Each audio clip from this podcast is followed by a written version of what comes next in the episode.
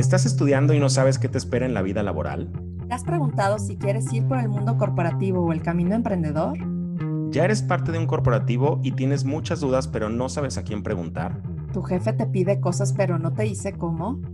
Somos Gloria y León. En conjunto tenemos más de 30 años de experiencia laboral en compañías transnacionales en áreas comerciales.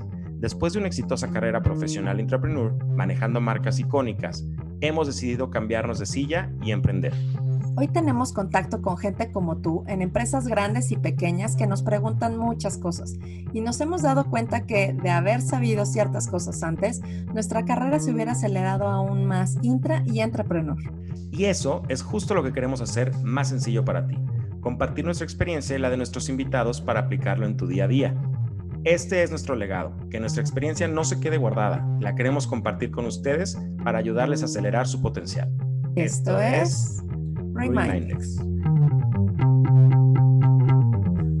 Hola mis queridos Remindex, pues hoy vamos a tener nuestro primer capítulo de Remind Experts y les queremos explicar qué es los Remind Experts y qué son los Remind Experts, León. Pues mira, Glo, así como en cualquier organización existen eh, diferentes eh, áreas, ¿no? Diferentes equipos de trabajo.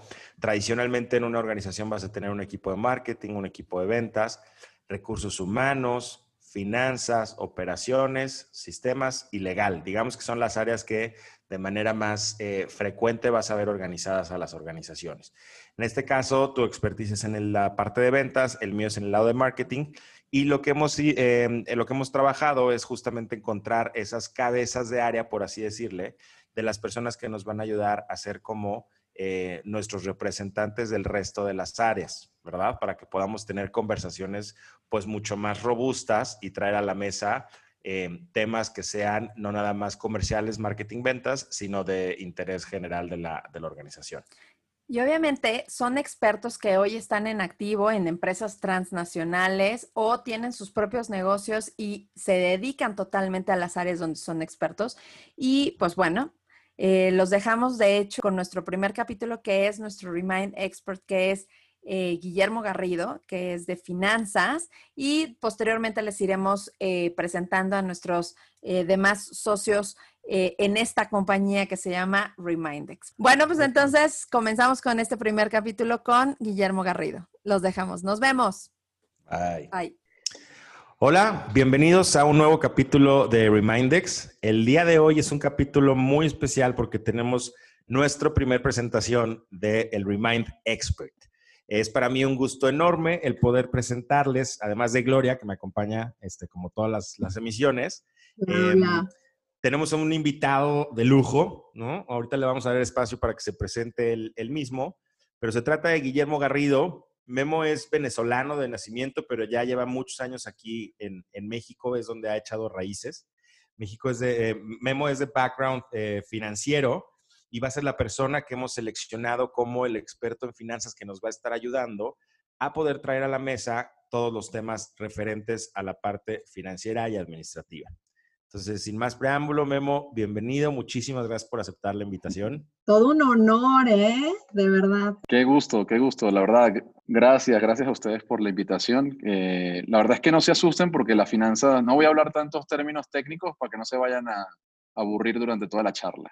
Más bien vamos a hablar desde la parte jovial y desde la parte sencilla, como para, para poder explicar, pues no tan solo mi, mi carrera, sino más bien, pues qué me gusta hacer, ah, a qué me dedico el día de hoy, por dónde pasé, ¿no? Y yo me imagino que, que habrán otras preguntas este, bastante interesantes durante toda la charla. Sí, o sea, una, una de las partes importantes es eh, justo a nuestros reminders, les queremos decir que una parte importante de cualquier empresa, ya sea pues que estén en un corporativo o se vayan a integrar a una empresa o ellos vayan a poner una empresa, la parte financiera es vital, ¿no?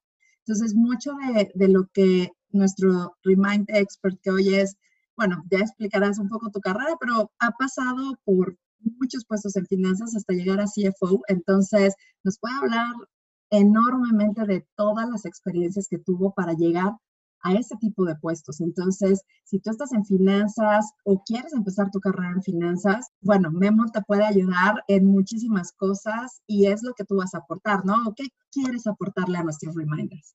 Claro, por supuesto. Quiero aportarle parte de mi experiencia para que ellos eh, se sientan eh, pues con, mejor eh, conocimiento en la toma de decisiones, ¿no? Y que también puedan saber a qué, se, a qué se van a enfrentar en algunas ocasiones durante la carrera. Yo, yo la verdad es que me presento, primero que nada, soy, este, como decía León y Gloria, soy venezolano de nacimiento, pero tengo ya muchos años radicado en México, tengo ya casi 13 años, cumplo justamente ahora.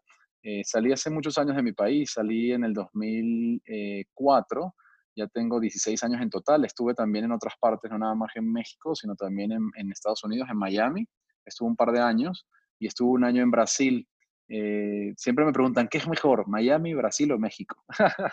y yo siempre le digo, yo siempre le digo, todo tiene algo bueno, la verdad, todos, tienen, todos los países y todas las ciudades tienen algo bueno. Creo que es más bien lo que uno traiga eh, lo que quiera sacar de cada, de cada sitio, ¿no? Entonces, eh, la verdad es que fascinado yo porque aquí en, México, yo llegué a México por amor, porque vine justamente persiguiendo a, mi esposa que estaba ya aquí, estaba llegando de, su entrenamiento de Miami. Te lo juro, sí, sí, sí. Esa historia no la sabía, ¿eh?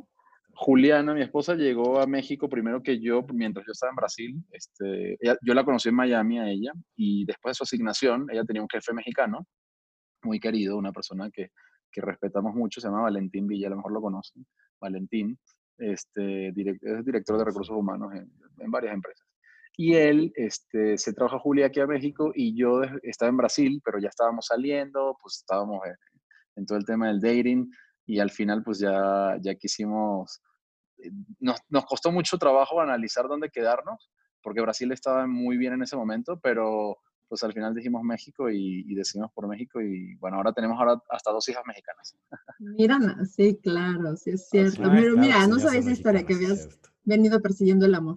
Para que... Así es. Y entonces por eso estoy tú, Ahí, tú ahí te, te veniste a la misma empresa que Julie a trabajar. Exactamente, exactamente. Sí, sí, sí, los dos estábamos en la misma empresa eh, de consumo masivo, no sé si puedo decir marca. Sí, todo, todo, dale. Sí, estamos en Craft, eh, En Craft, ahí fue donde nos conocimos nosotros. Y luego Craft, bueno, ya lo vas a contar tú mejor, pero luego Craft se convirtió en, en Mondelez, que ahí es donde nos... Claro, por supuesto. Y Craft para mí fue, fue, muchas cosas, ¿no? Porque fue primero fue mi, academia, ¿no? Justo hoy en la, en, la, en la, mañana estaba chateando con una persona este, que fue mi primera jefa en, en, en, Craft, en Venezuela, este, a la cual admiro mucho y le doy las gracias también a una, la, gerente en su momento de planeación financiera en, Venezuela. Este, y eh, tengo muy buenos recuerdos, obviamente, de, de, de Craft. Y yo duré 10 años trabajando en Craft en muchos, en, muchos este, tanto países como, como asignaciones y, roles, ¿no? Yo entré de becario, yo entré de trainee. Eh, era un programa que abrieron en Venezuela de trainee que estaban empezando a probar si, era, si, eran, si íbamos a pasar tres meses en cada área o seis meses en cada área, total que, que, que, no, duré, o sea, yo entré en una sola área y ya después no nos cambiaron, o sea, nos dejaron en la misma área todo el tiempo pero la verdad es que duré un año en Venezuela este, en finanzas, en planeación financiera, en, como trainee, pero hacía de todo, me acuerdo de todos los este, presupuestos este, y todos los, eh, ¿cómo se llama?, ciclos de, de, presupuestación, yo ayudaba y yo levantaba la mano para, para participar en todo, ¿no? Porque yo decía, hay que aprender. Y me acuerdo de pasar este, noches, de largas noches, porque Craft es muy financiera, eh, pertenecía al grupo Altria en, ese momento y era muy, muy financiera. Era primo de Philip, Philip Morris y, la verdad es que son súper financieros y es una gran escuela para todo el tema de finanzas porque finanzas tiene mucho peso.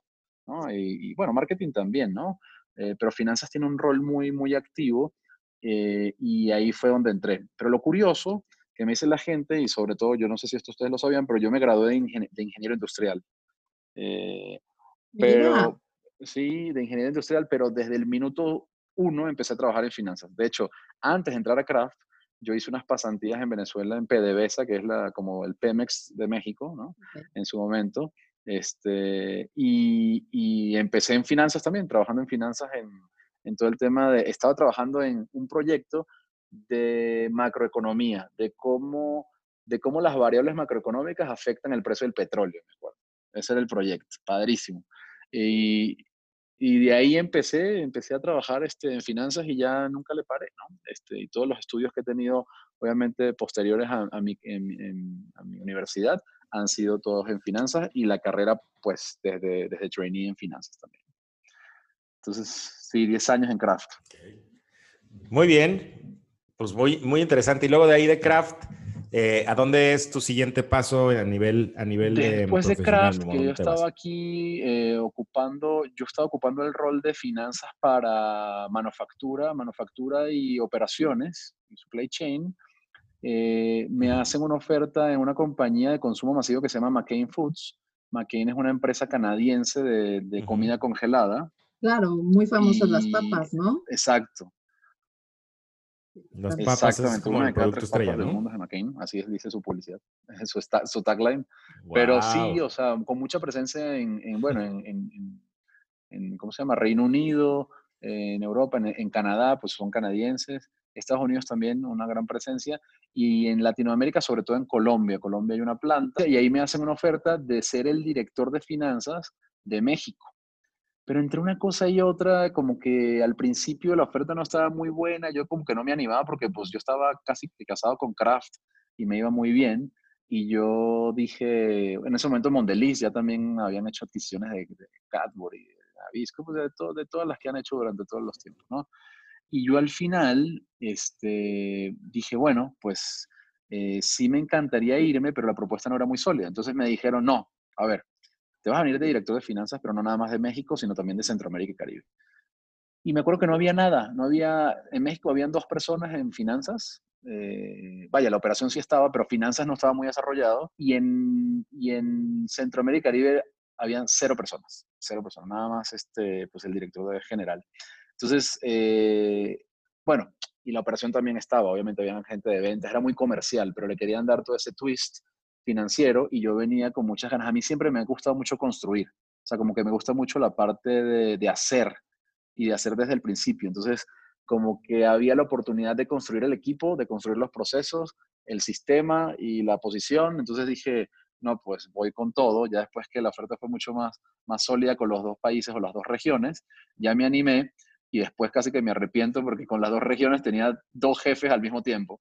Y aparte tenías también, bueno, la complejidad de todo Centroamérica porque son siete países allá, entonces también tienes una complejidad enorme, ¿no? Sí, Centroamérica y Caribe es complejo. Pero bueno, gran reto. Totalmente, no, me encantó, no, yo lo digo en, broma porque la verdad es que aprendí muchísimo este, McCain y, y, me fascinó, lo, recuerdo con mucho cariño a los tres jefes que tenía este, al mismo tiempo. Pero sí, uno de los retos más grandes fue justamente reportarle a tres personas este, diferentes con nivel de seniority alto, ¿no? Que, que se vuelve un tema este, como hacia, dónde, hacia dónde inviertes el tiempo y además construcción de equipos al mismo tiempo en, en las dos regiones. Entonces como que dices, wow, pues hacia, hacia, dónde, hacia dónde enfoco más mi tiempo. Pero siempre, siempre obviamente había una solución, priorización, retos y todo y era muy interesante y muy dinámico el ambiente porque había muchas personas que habían llegado a McCain de otras compañías, con mucha gente de Danone en ese momento, este, y los líderes también, y, traían una cultura súper fuerte en todo el tema de retar a la organización, de construcción y todo lo demás. Entonces,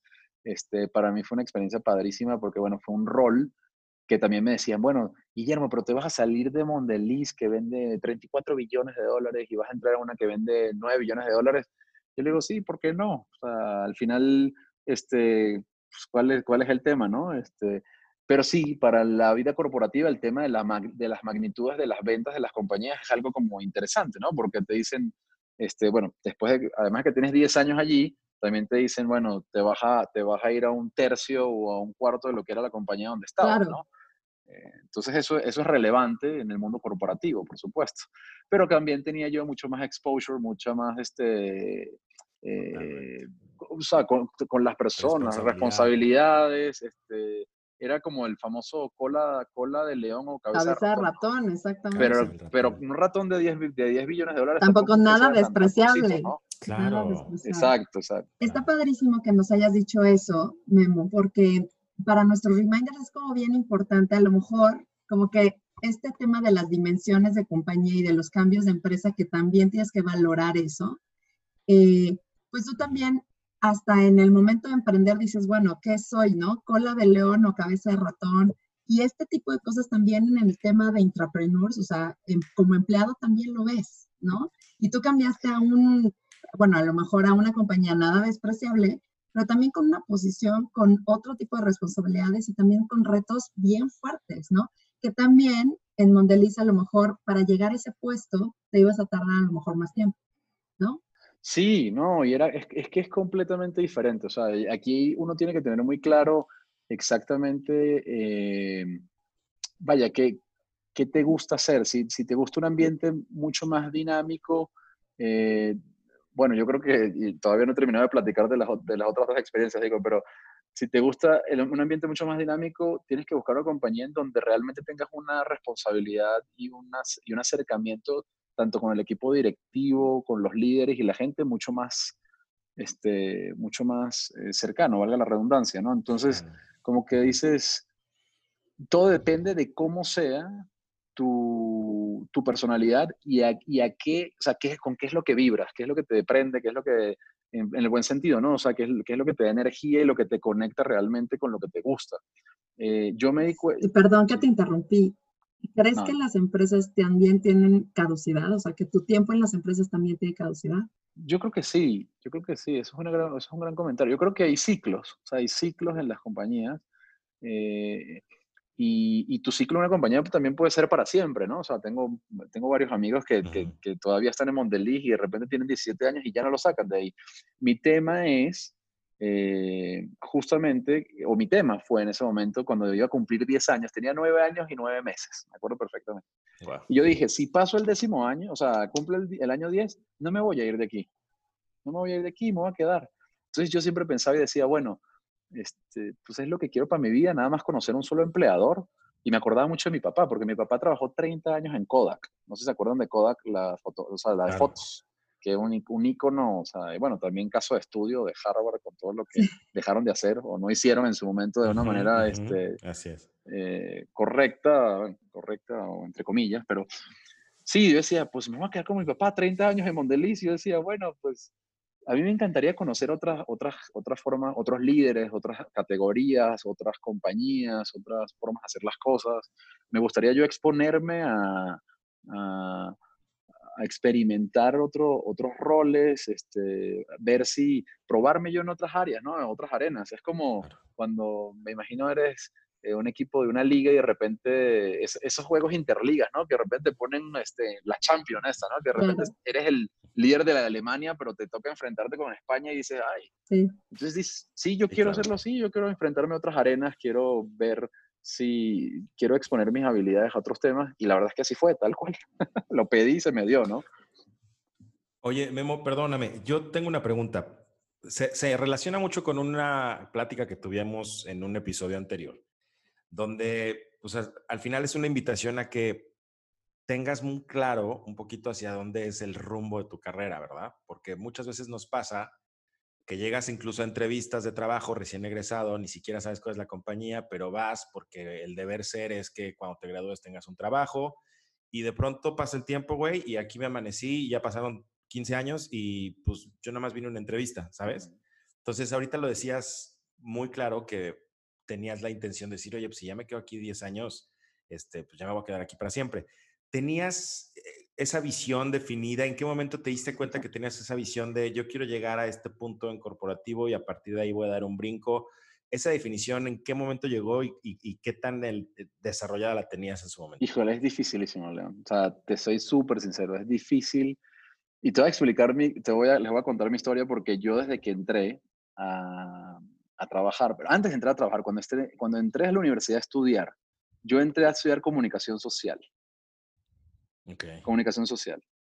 Era muy bueno este, en todo el tema de, de pues de, de, charlar, de convencer, de convencer con mis ideas, de, de expresar, ¿no? Eh, y también era muy bueno en los números. Entonces empecé y entré en la universidad y duré una semana en comunicación social. Porque, ya les voy a explicar por qué, porque era dificilísimo en mi, en mi universidad entrar en esa carrera. Y a mí me dio un pesar porque yo le robé el lugar, en teoría, o sea, ocupé el lugar de alguien que realmente deseaba estar en comunicación social, ¿sabes? Era lo más difícil entrar en comunicación social y lo segundo más difícil era entrar en, en, en, ingeniería. Entonces, siempre había estado con ese tema de, a mí los números siempre me han encantado y se me han dado muy fácil. Entonces, duré una semana y tuve una probadita de comunicación social hasta que los 10 profesores que, que, que, conocí en la, en la, primera semana nos dieron 10 libros a cada uno y 10 libros eran así de grandes. Y dije, no, pues es que yo la lectura sí le entro, pero tampoco que soy pues el más, el más ducho en la lectura y muero por leer todo. Digo, no, no, no, yo, yo estaba realmente confundido en ese momento porque el tema vocacional es un gran tema. Eh, y apenas empecé a, a estudiar en, en, ingeniería, me di cuenta que, que los números, o sea, que, que, que, la ingeniería industrial sobre todo me permitía hacer lo que a mí me gustaba, que era conocer un poquito de todo.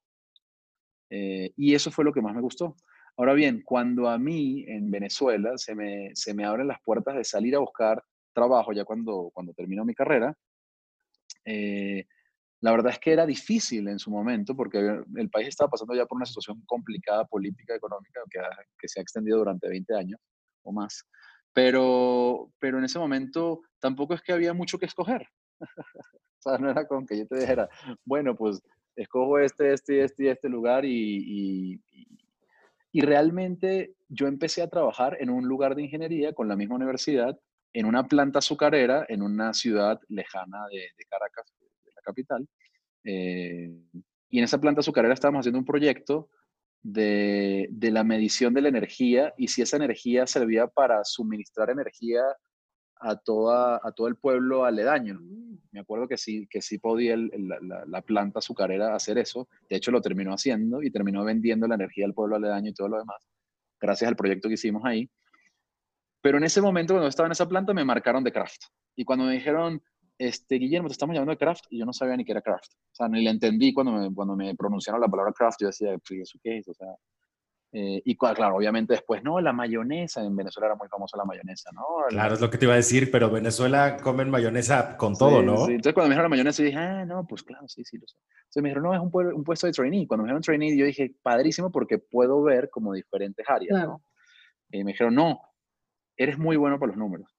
Entonces queremos que te quedes en, finanzas. Y así fue durante todo ese tiempo y toda mi, mi carrera fue así. Cuando tú me haces esa pregunta, y después todavía no he terminado de contar el resto de mi, de mi vida, pero eh, yo creo que uno tiene que acercarse, y yo descubrí eh, el coaching tanto de vida como el coaching de negocios hasta cuando entré en McCain. Para mí McCain fue la compañía que me dio, eso fue lo, lo mejor que me dio McCain sin lugar a dudas, ¿no? O sea, conocer el coaching este, ejecutivo, ¿no?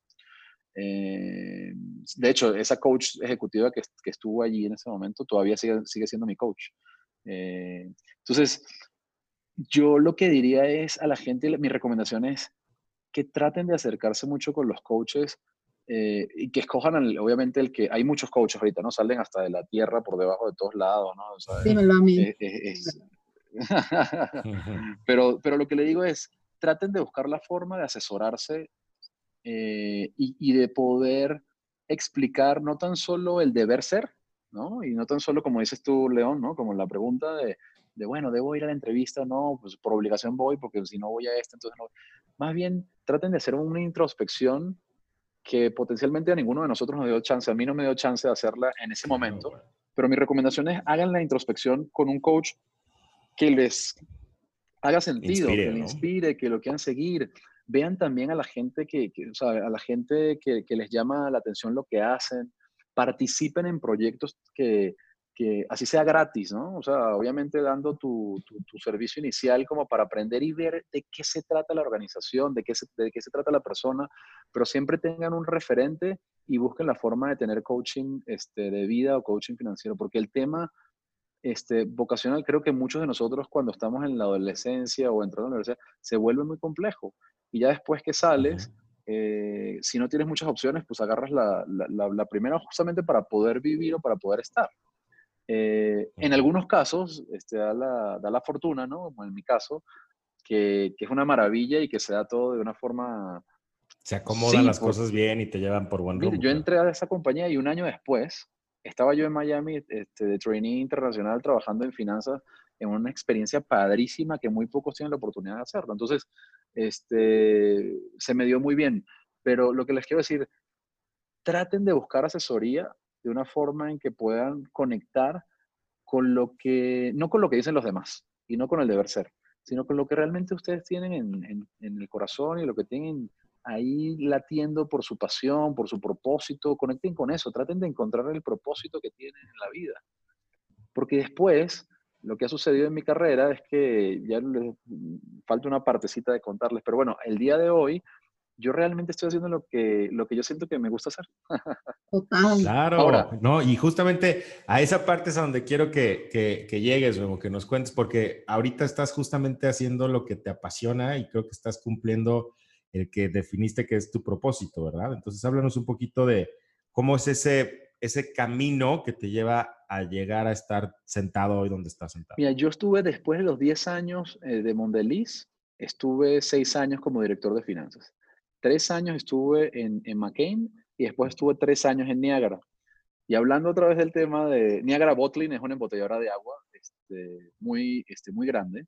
Eh, pero cuando la comparas otra vez con las otras dos, pues sigue siendo más chiquita. Entonces, yo me fui, yo, yo sí fui entrando en un embudo. embudo. En un embudo y, y, ahorita pues en el embudo, el embudo de emprendedor y empresario, ¿no? Pero el, gran tema es que eh, como yo había hecho un buen, un buen trabajo, un buen rol construyendo equipos eh, y procesos y dejando toda la parte de finanzas muy bien aceitada, con muchos retos, muchísimos retos en, en McCain, eh, después me buscaron de esa compañía eh, para que hiciera lo mismo, ¿no?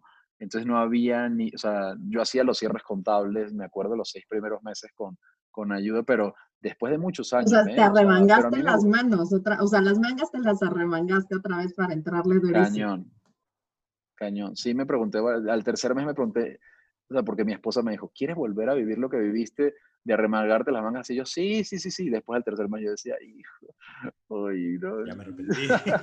Pero pues para adelante, ¿no? O sea, y decía, bueno, eh, voy a construir el equipo, obviamente estaban los recursos. Eh, una de las razones por las cuales me había movido también, además del equipo que me parecía muy, muy padre en ese momento, también me, me, moví porque esta compañía tenía plantas en México, McKay no tenía plantas en México porque eh, era todo importación. El tema de la, de la, producción de la papa es un tema interesante porque no se da en todos lados. De hecho, en Latinoamérica nada más hay en Argentina y Colombia. Y en México el, el, el terreno, el soil, no, da, no, no, tiene las condiciones y el clima específico también en, en, las ciudades para poder dar la papa. O la papa que se necesita para hacer papas fritas de esas, la ¿no? papa de ellos, ¿no? Sí, claro. Porque la que sí se da aquí ya está también toda este, apartada con sabritas, güey. Exacto, exacto. Que es del tamaño que, es, que, que, se necesita, ¿no? Para ese negocio. Entonces, este, sí, que son buenísimas, por cierto. Este, el, gran, el gran tema aquí fue que, que después de esos seis años que yo estuve de director financiero, mucha construcción de equipos, este, yo, yo tuve... Eh, siempre, siempre, yo, yo fundé varios negocios, tuve dos restaurantes, tres restaurantes en, en, en, mi vida, eh, dos en, en, Venezuela junto con mi familia y uno aquí en México, una franquicia de tacos al pastor. eh, durante cuatro años tuve esa franquicia eh, con dos socios, uno mexicano y uno venezolano. Estuvimos este, con ese tema. El tema de restaurantero es durísimo, ¿eh? por cierto, es físicamente interesante. Sí, ¿no? y, es. y, ahí podemos hacernos otro, otra charla. Bueno, lo que, lo que les quiero decir es, al final yo tuve varios temas. El primero yo empecé, o sea, sí tuve un tema, un tema de salud. Eh, en el año 3 eh, tuve un tema eh, que no, no lograron diagnosticarme, me, me, lastimé y no lograron diagnosticarme y hasta me, por algún momento me, me, diagnosticaron potencialmente con cáncer en la sangre. Y este, al final de un año y medio que ya tuve este, la oportunidad del diagnóstico, después de haber pasado por muchos médicos, me di cuenta que, bueno, o se dieron cuenta, no sé, yo creo que más bien el universo me mandó al doctor indicado finalmente, después de año y medio de haber visitado a los mejores doctores de México. Eh, justamente una persona me diagnosticó y era un tema de, una, de la columna vertebral, que me había, que me había eh, como reactivado de una caída que tuve cuando era chico. Pero en ese momento como que se me removió todo, o sea, como que habían pasado ya tres años en esta compañía, eh, la compañía, o sea, ya yo había construido las cosas, estaba como haciendo el día a día, como reportando mes a mes, ¿no? Lo que uno hace como toda la parte financiera de back office, de reporting y de, y de números y de, y de, contabilidad y de impuestos, pues como lo, lo del día a día. Como que se perdió un poco el reto, ¿no? A lo mejor estaba siendo muy mecánico. O la estrategia, ya no era tan estratégico, ya era muy operativo. Pues habían proyectos siempre muy estratégicos, pero como que yo entré en ese mood, también con el tema de la salud, ellos como que también por otro lado, como que estaban, ya no estaban a gusto tampoco conmigo, yo tampoco con ellos, entonces al final dijimos, bueno, este, eh, vaya. Susana pues, distancia. Y yo también en ese momento, yo creo que todo se da porque se tiene que dar, ¿no? Eh, y, y, yo al final, pues muy, muy agradecido con la compañía y muy, muy amigos de, todas las personas que, con las que trabajé allí, eh, muy queridos todos, pero sí dije, pues, ¿qué quiero hacer, no? O sea, al final salí de allí, este, entre, entre que quería regresar a lo mejor a otra compañía, como que digo, bueno, ¿y ahora qué hago? Pero también había tenido mi tema de salud, estaba en plena recuperación, estuve este, un, año, un año de, eh, con temas de depresión y ansiedad, ¿no? Diagnosticado, medicado, ¿no? Este, entonces fue un tema de salud duro, ¿no? Pero dije, pues, ¿qué quiero hacer ahora? ¿Ahora qué quiero hacer, no? Quiero hacer este, quiero volver a construir un departamento de finanzas en una corporación o realmente pues quiero perseguir mi sueño. Yo la verdad es que yo no sé, o sea, no, no es que tenía muy claro cuál era mi sueño, ¿no? hasta que, hasta que empecé a, a, conectar, yo les digo, tengo, tenía mucho tiempo ya con coaching, con coaching de, de negocios y, de vida, pero empecé como a reconectar un poco más conmigo mismo y, y, como que esa, ese evento específico me llevó a hacer muchos cuestionamientos. Y yo siento que fue un punto de no retorno en el cual yo dije, pues si vuelvo a entrar a una corporación, que podía hacerlo, o lo puedo hacer todavía, ¿no? Por supuesto, este, pues ¿qué voy a volver a hacer? Voy a volver a hacer números, voy a volver a hacer finanzas, voy a volver a hacer este, lo mismo. Digo, no, yo quiero hacer algo diferente, ¿no? Pero entonces, ¿qué diferente? ¿Qué, qué me gustaba? Entonces me empecé a, empecé a pensar mucho y me acuerdo que tuvimos unas vacaciones en, en, en el 2019, eh, en el junio del 2019, nos fuimos mi esposa, mis hijas y yo con, con mi cuñado y la familia de, de mi esposa. Nos fuimos a una isla que se llama San Andrés, en Colombia. Eh, que, está muy curioso porque la isla queda muy cerca de casi que de Costa Rica y de Centroamérica, pero pues es, un tema ahí muy interesante de, de, de, Colombia y de, y de Centroamérica. Pero bueno, al final, una mañana estaba corriendo y esa mañana me acuerdo perfectamente, yo no sé si me llegó del cielo o si fue, no sé dónde me cayó, pero digo, a mí me gusta enseñar, me gusta compartir lo que yo sé.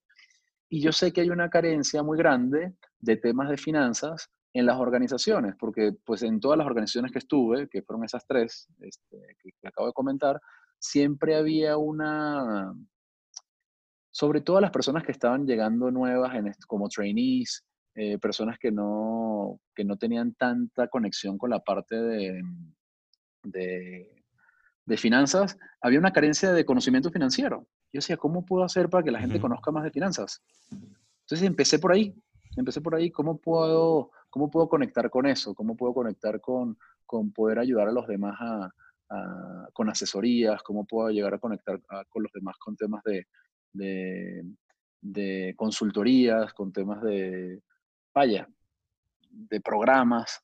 Y entonces dije, voy a crear un programa. Voy a crear un programa de finanzas este, para emprendedores y dueños de negocios. Pero ahí como la vida, la vida creo que también te va, a empezar, te va dando señales y me empezó a poner otras cosas en el camino, además, este, que me fueron ratificando que iba por el camino correcto. Eh, pero bueno, así fue que, que, pasé de una compañía de 34 billones a una de 0 billones que soy yo. No, pero bueno, Finley. Todavía, güey, todavía, estás en 0 billones. Pero, pero justo creo que le diste el clavo, compartimos y yo creo que por eso estamos este trío en, en este momento. Nos encanta compartir nuestra experiencia porque no, no fue fácil, llegar a donde llegamos. Creo que también no nos planteamos hasta dónde íbamos a llegar y, y a lo mejor comparto como tú, ¿no? El tema de yo también llegué a México y Centroamérica y yo decía, voy por más, eh, vale la pena si no, digo, esa historia luego la contaremos, pero al final del día, eh, hoy sí te puedo decir, yo también estoy haciendo lo que me gusta. O sea, creo que una de las partes más padres, y creo que lo compartimos los tres, es dejar huella en alguien más. Y creo que esa parte, los tres sí la tenemos pues muy compartida, también aquí en Reminders, o sea, justo Ahora, lo te, que queremos. te digo una compartir. cosa, suena muy romántico el tema también, este, pero también hay algo muy importante que, que yo no estaría, yo no estaría acá si no hubiese pasado por todo eso. Ver, entonces quiero explicar, Claro. quiero explicar algo. A las personas que nos escuchan, si tienen la oportunidad de, em- de ganar experiencia en un sitio que sea, eh, vaya, un- una empresa de clase mundial, no dejen de hacerlo, porque es importantísimo. O sea, yo, por ejemplo, recuerdo, sea, las bases que yo he tomado, que tomé de Craft y de Mondelez y de, y de todo lo que después viví, pero sobre todo de Craft, digo, wow, o sea, no los hubiese podido aprender eh, a lo mejor por mi, por mi propia cuenta, ¿no? O a lo mejor sí, no lo sé, Claro. pero yo estoy muy agradecido con eso y creo que es una gran oportunidad y es un complemento perfecto y un, un mix, ¿no? Un blend perfecto para, para poder después también emprender. Entonces no quiero, no quiero decir que ahora digo, ah, no, entonces resulta que todo lo que hice de 17 años no era. Porque, porque yo creo que sí era también. Eh, solo No, y vas muy en línea con nuestro capítulo 1. Justo eso tocamos en el capítulo 1 y, y es, es, es real. O sea, les decimos, bueno, si te quieres ir por el camino emprendedor, también vas, ¿no? Pero tampoco es romántico como te lo pintan, ¿no? Y agarrar experiencia de un corporativo te da mucho valor. Sí, te da muchas tablas. Mucho, Justo lo que estás diciendo, te da muchísimas tablas que te van a ayudar a, a consolidar de mejor forma y en mejor tiempo tu proyecto ¿verdad? De, de, de emprendeduría. Exactamente, exactamente. Oye, me dijiste ahorita, bueno, y sabes qué, como que las iba contabilizando. Cuando menos en tres ocasiones de tu charla hasta ahora, hablas mucho de, de alzar la mano, ¿no? De poder siempre estar siendo el que busca estarse involucrando en proyectos más allá de lo que pues, tradicionalmente puede ser tu, tu rol o tus funciones. Yo creo que eso es de las cosas que, que más se valora en un colaborador, ¿verdad? Que más se agradecen. Eh, pero también tú como colaborador obtienes muchísimo, muchísimo de ahí. Me gustaría que me dieras tu perspectiva al respecto. Yo creo que es clave, fundamental, siempre levantar la mano. Siempre. Yo empecé mi carrera profesional levantando la mano. Bueno, yo sie- eh, hasta siempre he sido muy preguntón en, en- en la escuela, ¿no? Pero eh, creo, que, creo que el hecho de, de agregar valor, más bien, el hecho de levantar la mano significa que puedes agregar valor siempre a cualquier proyecto. Y no nada más tienes que levantar la mano cuando están hablando de un tópico que tú sepas, sino más bien levantar la mano cuando están hablando de algo que no sepas. Porque ahí es donde puedes aprender mucho más y aportar mucho más. Y las grandes ideas siempre vienen de, de personas que no están relacionadas directamente con el tema. Entonces, eh, yo les puedo dar muchos ejemplos de cuando levanté la mano, pero uno de ellos es justamente cuando entré en Venezuela a, a trabajar. Cuando pasó un año, me acuerdo exactamente cuando la directora de finanzas en ese momento en Venezuela me dijo, Guillermo, es que hay una posición y van a participar varias personas de Latinoamérica y la posición es en Miami. Y yo dije, Miami, 24 años, yo, o sea, yo soy, yo le digo, yo quiero ir, o sea, aquí estoy, ¿no? Entonces levantaba la mano eh, desde ese momento y me acuerdo que, que yo sabía que eso era para mí, o sea, no, no, yo estaba ya conectado con eso. Pero además de que yo sabía, yo trabajé durísimo y me preparé muchísimo para las entrevistas, me preparé muchísimo para las charlas. eh, y, o sea, fue un tema muy, yo, yo, yo no sé cómo explicarlo del todo, porque fue un tema de conexión hasta visual, de visualizarme allá, con la preparación que tenía en el año, en el corto año que tenía allí, eh, trabajando en Venezuela. Pero, pero sí, o sea, yo, si yo no hubiese levantado la mano, creo que con tanta energía, a lo mejor ni, ni se hubiese dado, ¿sabes? Y otra vez ha sido la historia. Eh, entonces, levantar la mano, sí, esa fue una oportunidad muy grande. Eh, y, y otra de las oportunidades muy grandes fue justamente aquí en México, cuando, cuando me dicen México, Centroamérica y Caribe para, para director. Yo digo, pues sí, yo me apunto. ¿Tienes que viajar? Pues sí, yo viajo. Eh, y, y, el, y, el, hecho de, de, poder conocer gente también de otros países es una maravilla, ¿no? Y poder compartir y, y, y, ver cómo se hacen las cosas en otro lado y justamente reconectar, me acuerdo en ese momento, con la cultura caribeña que ya tenía yo mucho tiempo alejado otra vez eh, y me traía muchísimos recuerdos de, de, de mi país, ¿no? Entonces... ¿Qué no, perdón, adelante, perdón, adelante. Termina. Oye, Memo, fíjate que ahorita dijiste otra cosa que me, me hizo clic completamente. La oportunidad de Miami, ¿verdad? O sea, surge ahí el, oye, aquí está esta oportunidad.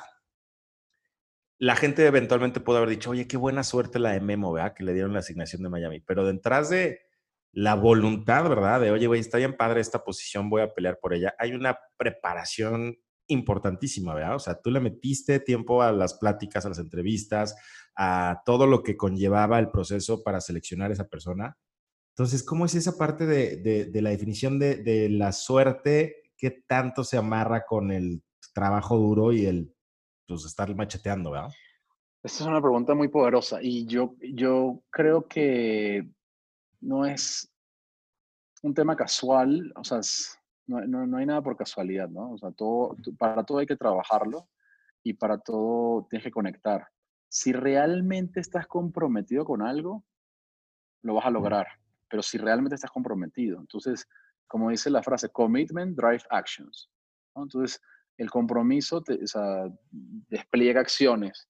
Y, si, y, en ese momento yo me acuerdo que yo estaba comprometido conmigo mismo de, hacer primero una vida fuera de mi casa, fuera de mi país, eh, y también de, de poder buscar eh, como nuevos horizontes. Entonces, yo me preparé muchísimo. Entonces, sí, sí, como bien dices, creo que, creo que está la oportunidad, pero cuando ves la oportunidad, queda de, queda de ti o queda, queda en ti, perdón, buscar con todo lo que tengas, lograrlo.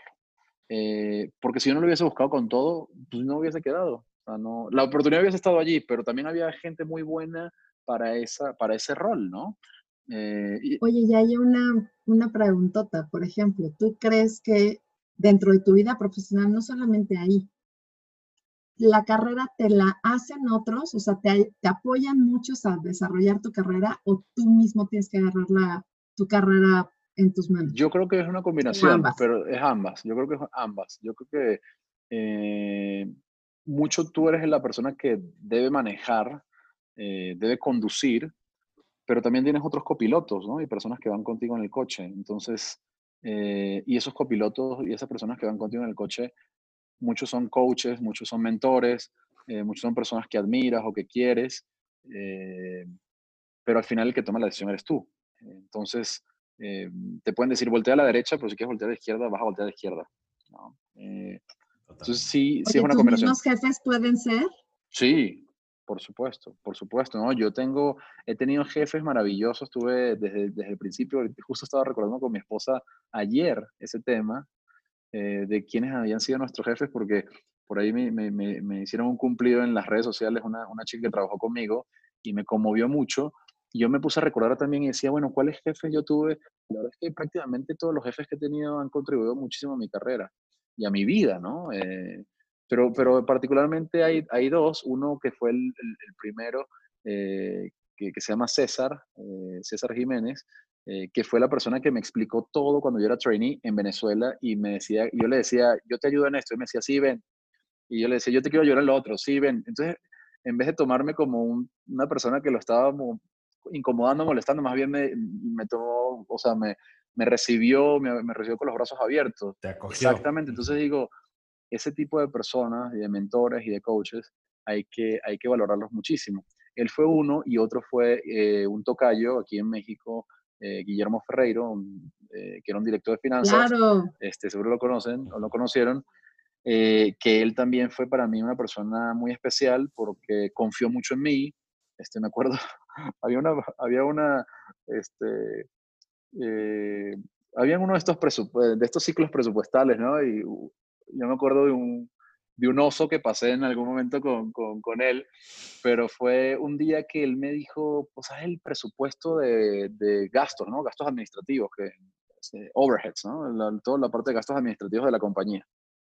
Y yo, y yo me acuerdo que se me estaba complicando porque eran muchos centros de costos y entonces todo estaba mezclado y era como que, o sea, Exceles iban y venían y ninguno cuadraba con ninguno. Entonces yo, bueno, nada, hasta que finalmente lo logré, este, pero estaba como al 90%. Y llegué un día frustrado al día siguiente, el día que le tenía que traer la tarea a él, y casi llorando le decía, es que estoy súper angustiado, estaba súper angustiado porque no había terminado de hacer el trabajo como, pues, como yo quería. ¿no? Y él me dice, relájate, primero no te vayas a enfermar. Este, esto, esto es una tarea que, que seguro cuando, cuando, cuando te relajes y reconectes y, y, respires un poco, vas a encontrar la solución porque ya está ahí. ¿Sí me explico? Es como que te nublaste un poco por estar metido, metiste la cabeza en el lodo y no la sacaste, ¿no? Entonces fue como que me agarró la cabeza, me la sacó del agua, como para agarrar, agarrar oxígeno, y ya luego pude seguir nadando, ¿no? Y pude seguir este, navegando. Entonces, sí, tuve grandes, grandes mentores y grandes jefes este, en mi carrera profesional eh, que, que yo creo que siempre hay que tomar en consideración esa ayuda, pero siempre recuerden que ustedes al final son los que van a tomar la decisión hacia dónde quieren girar.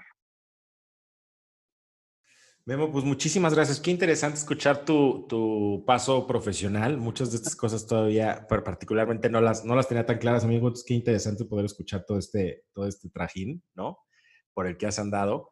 Em, a mí me gustaría para, para cerrar ¿no? la sesión, como que siempre tratamos de hacer una especie de, de resumen de todo lo que nos acabas de decir. Si tú pudieras dar esos cinco puntos. Eh, Los takeaways. Que, que, son tus takeaways de toda esta conversación. ¿Qué, qué, qué dirías? Bueno, yo lo primero que diría es eh, busquen asesoría eh, cercana con mentores y coaches. Ese es mi primer punto. Eh, desde cualquier momento de la carrera. Cualquier momento de la carrera. Mientras más temprano, mejor. Y en, tu, y en tu empleo también, ¿no? O sea, que sea tu jefe o que sea alguien que admires. Exacto. Un tío o lo que sea, pero alguien que te, sí, te ayude. Por ejemplo, yo admiraba mucho a mi abuelo y yo le preguntaba muchas cosas a mi abuelo. Eh, él trabajaba en PDVSA justamente y, y él tenía una carrera muy linda allí y yo le preguntaba cosas, ¿no? Y, siempre fue como un referente también para mí. Entonces, sí, puede ser un familiar, puede ser un amigo, puede ser alguien que no conozcas. Ahorita las redes sociales dan para muchísimo de eso, o sea, y hay gente que le puedes preguntar que antes no tenías ni acceso a preguntarle y que a lo mejor, este, ¿por qué no? Te van a responder. Yo a veces le respondo a muchas personas que me escriben por LinkedIn acerca de asesorías este, sin ningún tipo, sin fines de lucro, ¿no? Pero nada más como para darle guía. Sí, entonces sí, pregunten, ese sería el primer punto. No sé si llega a cinco, ¿eh? pero seguro 13. Ah, sí, sí, sí, llego a ese, ese, es el primero. El segundo es tomen riesgos. Eh, yo creo que, que, es algo súper importante tomar riesgos, eh, siempre, siempre teniendo en cuenta cuáles pueden ser las posibles, este, los posibles resultados. Pero si yo no hubiese tomado riesgos, no hubiese, no hubiese salido de mi país, no hubiese conocido este, pues Estados Unidos, Brasil, ahora México, no tendría mis hijas. O sea, tomar riesgos es, es cambiarte a veces de, de, de, ciudad, cambiarte a veces de país, cambiarte a veces de, de lugar, ¿no? De casa. Eh, y, cuando los cambios vienen, siempre vienen generalmente con, con, varias aristas al mismo tiempo, con varias cosas al mismo tiempo. Me acuerdo cuando yo tuve mi primera hija, fue el cambio de, mi, de la primera vez que, que cambié de trabajo. Entonces cambié de trabajo la primera vez en la vida, tuve mi primera hija este, y me cambié de casa también. Entonces fueron las tres cosas al mismo tiempo. Entonces cuando te vienen, te viene todo junto. Entonces tomen riesgos. Em, ese sería el segundo. Entonces el primero. Tercero, eh, traten de conectar con, o sea, conecten con su pasión y con su propósito. O, por lo menos háganse la pregunta, ¿cuál es mi propósito? Eh, hay veces que de repente no, como, como decía Leona en algún momento de la charla, por el deber ser o porque, porque tengo que, pero ¿qué es lo que realmente te gusta? O sea, ¿qué es lo que realmente te hace vibrar? ¿Qué, ¿Con qué puedes contribuir a la, a la sociedad? ¿Cómo puedes ayudar al otro? Creo que eso, creo que eso es clave eh, y eso te va a dar mucha guía de hacia dónde te tienes que mover. Eh, y, ve, y ve mucho las señales, ¿no? Si las cosas fluyen, está muy atento a las señales que te, que te, que te da la vida también, ¿no? Y, cómo te sientes tú en el momento que estás haciendo las cosas, porque yo justo le decía a mi esposa el otro día, es que antes no me daba cuenta, ahora me doy cuenta perfectamente cuando algo me genera, cuando algo no está fluyendo, cuando algo me genera mucho estrés, ¿no? Eh, y eso no lo quiero en mi vida. Esas cosas que realmente me, me descomponen o me sacan de, de mi centro, no las quiero. Entonces, como que está pendiente de esas cositas desde muy temprano en la vida, cuáles son las cosas que realmente te conectan y fluyen y cuáles son las cosas que realmente te desconectan y no fluyen, ¿vale? Entonces, ese sería el tercer punto. El cuarto punto es, si tienes una oportunidad laboral en una compañía de clase mundial, no la desperdicies. Porque ahí es donde vas a, como dice León, vas a hacer las tablas, ¿no? Ahí es donde vas a, donde vas a hacer tu base, donde vas a hacer tu academia. Entonces, eh, todavía y por muchos años esas compañías han estado allí y es porque saben hacer negocios. Entonces, pues aprende a hacer negocios y a lo mejor después, cuando ya tengas el dinero, eh, anímate a hacer otras cosas, ¿no? Creo que eso es, eso, es, eh, eso es importante, sería una recomendación que también les daría. Y número cinco, eh, lean mucho. ¿Cuáles serían tus recomendaciones? Danos como a quién seguir, libros que a ti te hayan cambiado. Mira. O cosas que te inspiran desde cuentas de Instagram, gente de LinkedIn. Voy a decir, yo soy fan, fan, fan número uno de Michael Phelps. Me, me parece un tipo fuera de serie, lo es de hecho. Este, me, me encantó este, su, su, carrera como deportista. También tiene una linda familia, entonces me siento muy como, como pues, vinculado, ni siquiera me conozco, pero vinculado con Michael Phelps, con sus dichos y cómo hizo su carrera y, y es increíble saber sus videos y, y, todo, ¿no? Lo que, lo que logró, este, sin precedentes, ¿no? Logros sin precedentes eh, brutales. Eh, Michael Phelps es uno. Will Smith me encanta, me parece un tipo también que consiguió en la vida muchísimas cosas, eh, o ha conseguido muchísimas cosas.